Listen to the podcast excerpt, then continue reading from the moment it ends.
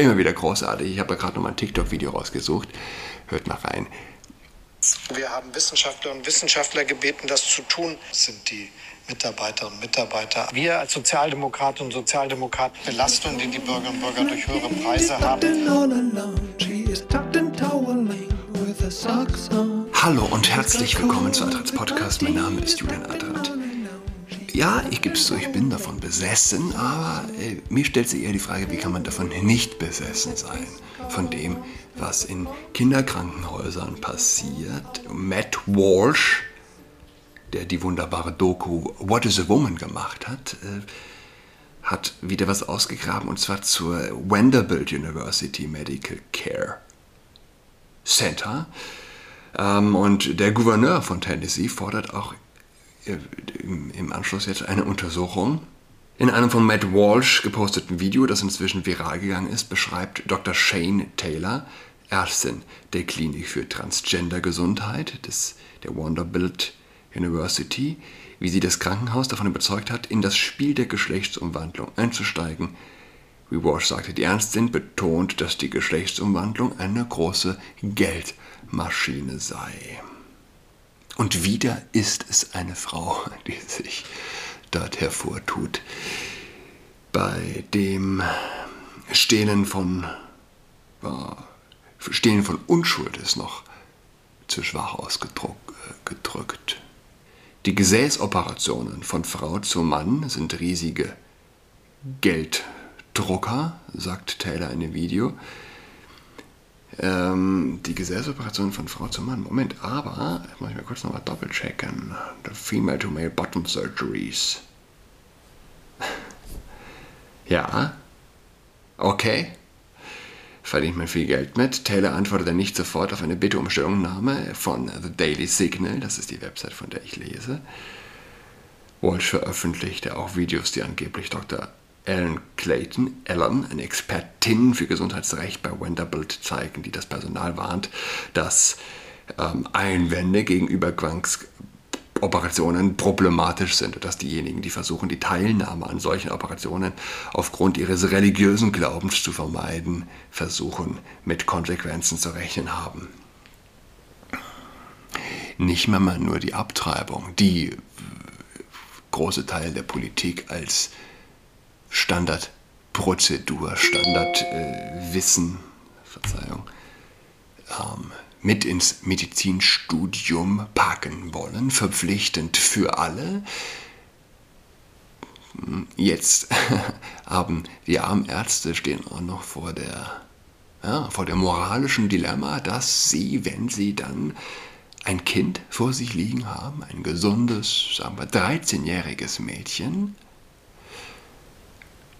dem sie die Brüste abnehmen müssen, ja, nicht sagen können, ähm, geht gegen meinen Glauben, gegen meine religiöse Überzeugung, ohne, ohne Konsequenzen äh, zu fürch, äh, fürchten, zu haben, fürchten zu müssen. Was für eine Welt. Ich war gestern beim Arzt, beim Kinderarzt äh, und man steht im Gang rein in den Hausflur. Man fragt sich, ja, was ist da drin los? Es ist so voll, ab und an wird dann, weiß nicht, im 15, 15 Minuten Takt, ja eher 10 oder 15 Minuten Takt, wird die Tür geöffnet. Die Arzthelferin sagt, der Nächste kann schon mal reinkommen.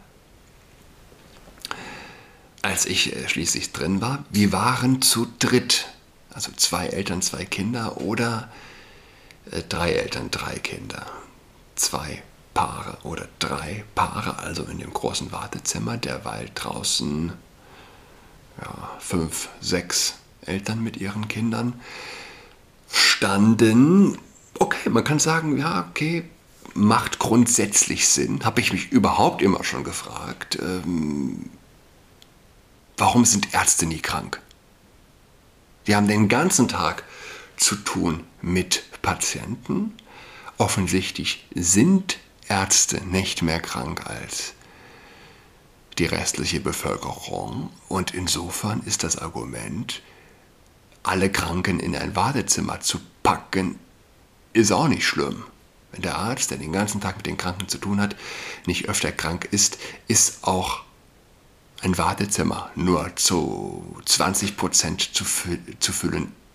Unsinnig, ganz offensichtlich. Und aktuell wird es kalt. Und, äh, aber was sind die Kosten? Was sind die Kosten tatsächlich? Du kommst dir natürlich vor wie in einem, weiß ich nicht. Was ist das für ein Zustand? Ja? Was ist das für ein Zustand, dass du morgens um 8 Uhr beim Arzt bei 8 Grad im Hausflur warten musst mit deinem kranken Kind? Ja, es geht ja hier auch noch um Kinder. Als ich letzte Woche beim Kinderarzt war, hatte keine Maske mit, versteht sich, und bin dann rein und habe gesagt, ja, sagen Sie, haben Sie noch eine Maske für mich? Ja, nee, da müssen Sie, oh, haben Sie jetzt keine mit? Nee, da müssen Sie, es war überhaupt schon problematisch, überhaupt reinzukommen. Termin, Sprechstunde, was auch immer das sein soll. Also dann für die äh, nicht kranken Menschen die Vorsorge.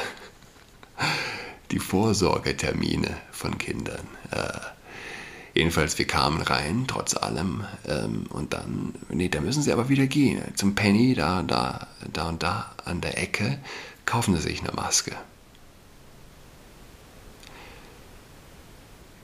man versteht, wie KZs funktionieren. Das ist die Regel. Kommst mit deinem kranken Kind an und die Sprechstundenhilfe will dich wieder wegschicken, weil du keine Maske mit hast. Ich hatte dann tatsächlich, hatte ich auch im Hinterkopf auch noch, äh, wusste ich das auch noch, dass ich in dem Rucksack, den ich mit mir führe, auch eine OP-Maske drin habe, die ich dort seit Monaten unbenutzt im, im Kruscht, im Rucksack, im siffigen Rucksack, äh, ja, ihr, ihr erbärmliches Dasein fristet voller, weiß ich nicht, Staub und Blätterstückchen und weiß nicht was. Und äh, man kennt ja, wenn die Maske schon ein bisschen älter ist, dann entwickeln die diese diese Härchen stehen so ab, ne? entwickeln so einen Pflaum. Also diesen Pflaum, den hatte dann die Maske spätestens, nachdem ich den ganzen Dreck rausgezupft habe und mir dann das Ding ins Gesicht gehangen habe, damit Frau KZ-Wärterin zufrieden ist. Warum erzähle ich das? Es geht uns einfach viel verloren. Hm? Man blickt nicht nur an, ja, weiß nicht, an, an Lebensqualität, auch an menschlichem Zutrauen, an einem sich wohlfühlen in seiner Gesellschaft, an gesellschaftliche Gepflogenheiten. Man stelle sich vor, vor drei Jahren hätte man das Wartezimmer leer gelassen und kranke Kinder bei 8 Grad und im, äh, ja, im Hausflur direkt neben der Eingangstür. Ja, ein großer Hausflur, der, der die Straße auch mit dem Innenhof verbindet. Da sind es dann auch, weiß nicht, höchstens 10 Grad. Hätte man damals äh, dort äh, kranke Kinder warten lassen, alle Eltern hätten sich aufgeregt. Hm? Das, das ist doch nicht unser Land, das ist doch nicht unser, unsere Lebensqualität. Geht eine Menge verloren. Ja, aber so funktioniert es. So funktionieren auch. Ich erinnere mich immer wieder an eine ältere Dame, saß an der Bushaltestelle an einer Ampel. Und äh, ein Typ ist vorbeigefahren mit dem Rad. Über Rot. Oder ist über die Straße gegangen. Weiß gar nicht mehr genau. Was ich nicht vergessen kann, ist dieses ältere ältere Weiblein ist ausgetickt jenseits von Gut und Böse. Die Wut, der Hass in ihrem Gesicht angesichts dieser ja, Regelübertretung war bestialisch. Warum? Warum? Klar, der Mensch hatte sich nicht an eine Regel gehalten, aber weit und breit waren keine Autos, keine Gefahr, auch keine Kinder, denen man eventuell ein schlechtes Beispiel gegeben hätte beim Überrotlaufen. Aber diese ja, archaische Wut, die diese Frau plötzlich gezeigt hat, die Regel, die Anbetung der Regel. Es muss so passieren. Und wie kannst du es wagen, diese Regel zu übertreten? Wenn der Nazi, der am frühen Morgen, äh, weiß ich nicht, in einer, wo eine Razzia macht, um versteckte Juden aufzufinden und zu fangen, hat er auch keinen Bock drauf. Meinetwegen hat er sie dann gefangen. Und dann ist die Regel, jetzt müssen die da einsteigen. Und dann läuft da jemand aus der Reihe. Der ist sich auch vielleicht unterschwellig bewusst. Das ist, ja, ist falsch. Aber hat keinen Bock. Und das ist die Regel. Und die gilt es zu befolgen. Und so kannst du, das Beispiel ist natürlich krass, aber so kannst du die abgründigsten Systeme am Leben halten, wenn du die Regel anbetest. Sekundärtugenden. Ich glaube, Oskar Lafontaine hat es tatsächlich mal gesagt. Mit Sekundärtugenden kannst du auch ein KZ leiten. So, jetzt bin ich ein bisschen abgedriftet. Ach, übrigens, ich hatte ja letzte Folge diese E-Mail geschrieben an eine gewisse Frau Lein, die die Kinderskola leitet. Keine Antwort bisher. Keine Antwort. Diese Woche ist die Kinderskola ausgefallen, übrigens. Ohnehin. Äh, meine Mädels sind leider zu der Zeit ohnehin äh, tatsächlich im Ballett, was ich gerade schlecht verlegen kann. Und aber ja, die E-Mail, die wollte ich trotzdem schreiben. Mal sehen, vielleicht kommt ja noch eine Antwort. Ja, so bin ich gestartet. Die Besessenheit gegenüber das, was in Kinderkliniken passiert. Wie? Wie kann man nicht besessen sein? Das ist doch die Frage. Wie kann man nicht besessen sein von dem, was passiert? Von dem bodenlosen Unrecht. Und äh, es ist mehr als Unrecht, es ist Auflösung unserer Zivilisation. Übrigens, was die Binarität angeht, ist mir noch ein weiteres Bild gekommen. Und äh, ehrlich gesagt, ich habe mich gewundert, dass das mir nicht schon eher in den Sinn gekommen ist. Bist du Loch oder bist du Pfeil? Bist du Zielscheibe oder bist du Pfeil? Ja, ähm, der Sex ist nur möglich, weil es sozusagen diesen Widerpart, diesen Gegenpart gibt. Ja, dieses Schlüssel, Schloch, äh, Schlossprinzip. Es gibt keine andere Version. Ja? Es gibt im Sexuellen und nur dort oder zumindest gerade dort den empfangenen Part und den gebenden. Und, und nee, nee, nee, eben nicht mal nur dort. Äh, man, man, stellt sich so vor, ein Penner, dem du Geld gibst. Ja. Gibt nur diese beiden Pole. Gibt's nichts dazwischen. Empfänger und Geber. So wenig wie es nur die zwei Geschlechter gibt. Ebenso wenig gibt es Zweifel am Vorgang einer Spende. Du kannst da tatsächlich keine Graustufe ausmachen. Der Obdachlose kann nicht sagen, ja, hast du mir jetzt gegeben, ich war jetzt der Empfängende, äh, Empfangende, aber ähm, ja, einer gibt, der andere bekommt. Der andere kann nochmal zurückgeben. Dann ist es in dem Moment nochmal umgekehrt. Aber es gibt nur diese beiden Pole. Wahrscheinlich kann man das noch ausformulieren und nochmal weiterdenken. Aber in der Geschlechtlichkeit auch rein sozusagen anatomisch, äh, anatomisch mechanisch gedacht.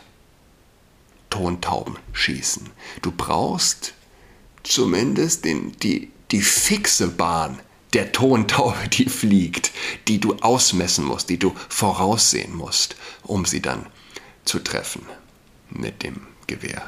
Okay, das Beispiel war jetzt ein bisschen Tontaube. Die Tontaube bewegt, bewegt sich zwar, aber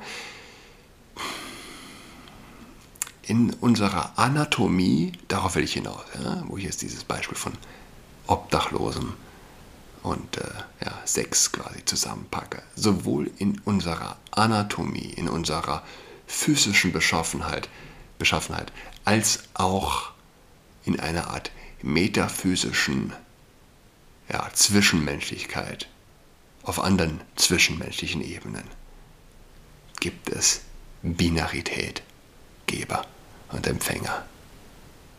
Du kannst, wenn du mit Menschen redest, soll diese Kommunikation funktionieren, muss der eine schweigen, während der andere spricht.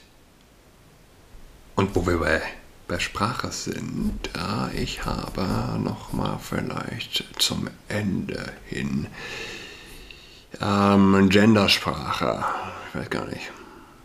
Ja. Professor Dr. Katharina Stati von der Westfälischen Wilhelms-Universität Münster hat mit anderen Sprachwissenschaftlern den Aufruf an den öffentlich-rechtlichen Rundfunk ÖRR unterschrieben. Auf der Internetseite des WWU versichert Stati als erstes, sie sei selbstverständlich nicht gegen Geschlechtergerechtigkeit. Aber Sprache hat nicht die Funktion, Funktion Gerechtigkeit abzubilden. Sie kann nicht das Spielfeld dieser Diskussion sein. Schon die Begriffe geschlechtergerecht oder geschlechtersensibel führen in die Irre, denn sie implizieren, und das sollen sie wohl auch ausdrücklich, dass diejenigen, die diese Praxis mitmachen, gerecht und sensibel äh, sind. Das sind allerdings moralische Kategorien. Wo wir bei dem Stichwort wären, das ich letzte Woche noch mal kurz zu Ende hin angesprochen hatte, queersensible Pastoral. Letztlich Augenwischerei, ein Hund, der sich in den Schwanz beißt und ja, die Begrifflichkeit, die pastoral in sich ad absurdum führt. Eben weil mit dem Begriff sensibel da eine moralische Komponente drin ist, die pastoral selbst beinhalten muss und, äh, muss und nicht äh, sozusagen nochmal als Label vorangestellt, äh, ja, vorangestellt bekommen, zu bekommen hat. ähm, ja, das sind allerdings moralische Kategorien, die in dieser mittlerweile ideologisch geprägten Diskussion fehl am Platze sind. Stati plädiert für neutrale Begriffe wie Gendern oder gegenderte Sprache und fordert eine kritische Neubewertung des Sprachgebrauchs auf sprachwissenschaftlicher Grundlage. Daran fehle es, die Debatte werde stattdessen moralisch-ideologisch geführt. In Sätzen wie Ich gehe zum Arzt hat das Geschlecht zumeist unerheblich. In solchen Fällen tendiere der Sprachgebrauch zur sprachökonomisch kürzesten Form Sprache sei grundsätzlich unterspezifiziert. Das heißt, dass wir in der Kommunikation sehr viele Details auslassen. Die Pragmatik, also der Kontext und unser Weltwissen reichern die Bedeutung in einer konkreten Gesprächssituation an. Was das bedeutet, lass es sich auf die Formel bringen, je mehr Bedeutung, desto mehr Form. Ist das Geschlecht unwichtig, tendiere die Sprache zur kürzesten Form.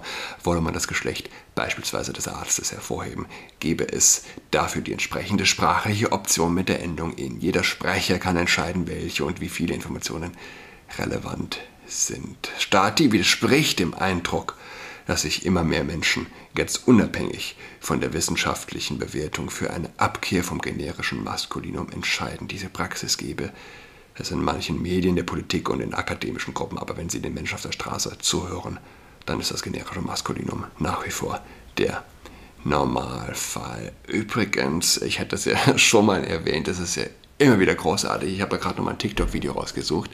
Hört mal rein. Wir haben Wissenschaftler und Wissenschaftler gebeten, das zu tun. Das sind die Mitarbeiterinnen und Mitarbeiter. Wir als Sozialdemokratinnen und Sozialdemokraten Belastungen, die die Bürgerinnen und Bürger durch höhere Preise haben. Ja. Sprache wird runtergebrochen, ist einfach. Ich wünsche allen Hörern und Hörern eine gute Woche. Wir hören einander wieder übermorgen am Donnerstag. Tschüss.